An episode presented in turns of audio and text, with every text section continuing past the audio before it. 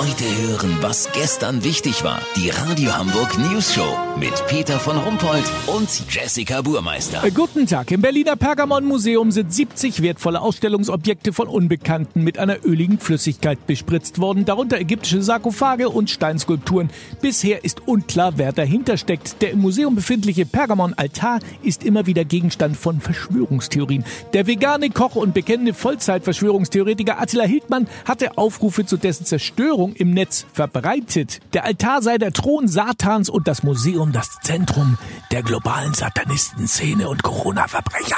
Olli Hansen ist im Pergamon-Museum. Ist da was dran? Ist der Altar der Thron Satans? Also rein äußerlich lässt jetzt nichts darauf schließen, soweit ich das sehen kann. Kein Pentagramm drauf, auch nicht dreimal die Sechs irgendwo reingeritzt. Warte mal.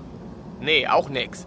Was, nix? Naja, ich hab mal angefasst, das Ding müsste ja heiß sein, also zumindest handwarm, wenn es aus der Hölle kommt. Allerdings wird Pergamon als Stadt im Neuen Testament tatsächlich als Thron des Satans beschrieben. Ob damit der Altar gemeint ist oder vielleicht doch nur irgendein Klappstuhl im alten Rom oder in Persien, bleibt unklar. Ja, deutet denn sonst irgendwas auf eine Satanistenszene hin? Also eins ist komisch, Peter. Im Museumsrestaurant gibt es ausgerechnet heute Schmorbraten und Ochsenschwanzsuppe. Und die Currywurst ist höllisch scharf. Das kann natürlich alles Zufall sein, aber ich finde es schon seltsam.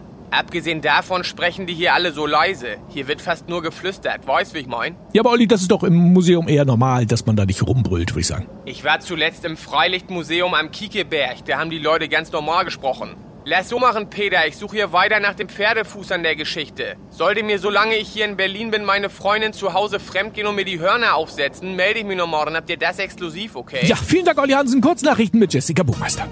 HSV, Verein trennt sich nach dem vierten Sieg in Folge von Trainer Daniel Thune. Wir mussten einfach handeln, sonst wären wir am Ende der Saison noch aufgestiegen, so der Sportvorstand zur News Show. Corona, neue Strategie der Bundesregierung. Der Einfachheit halber werden jetzt nur noch die Fälle gemeldet, die kein Corona haben. Freitag, wie geil ist das denn bitte? Das Wetter. Das Wetter wurde Ihnen präsentiert von Hölle. Sie kann überall sein. Vielleicht in Ihrem Büro. Das war's von uns. Schönes Wochenende. Wir hören uns Montag wieder. Bleiben Sie doof. Wir sind's schon.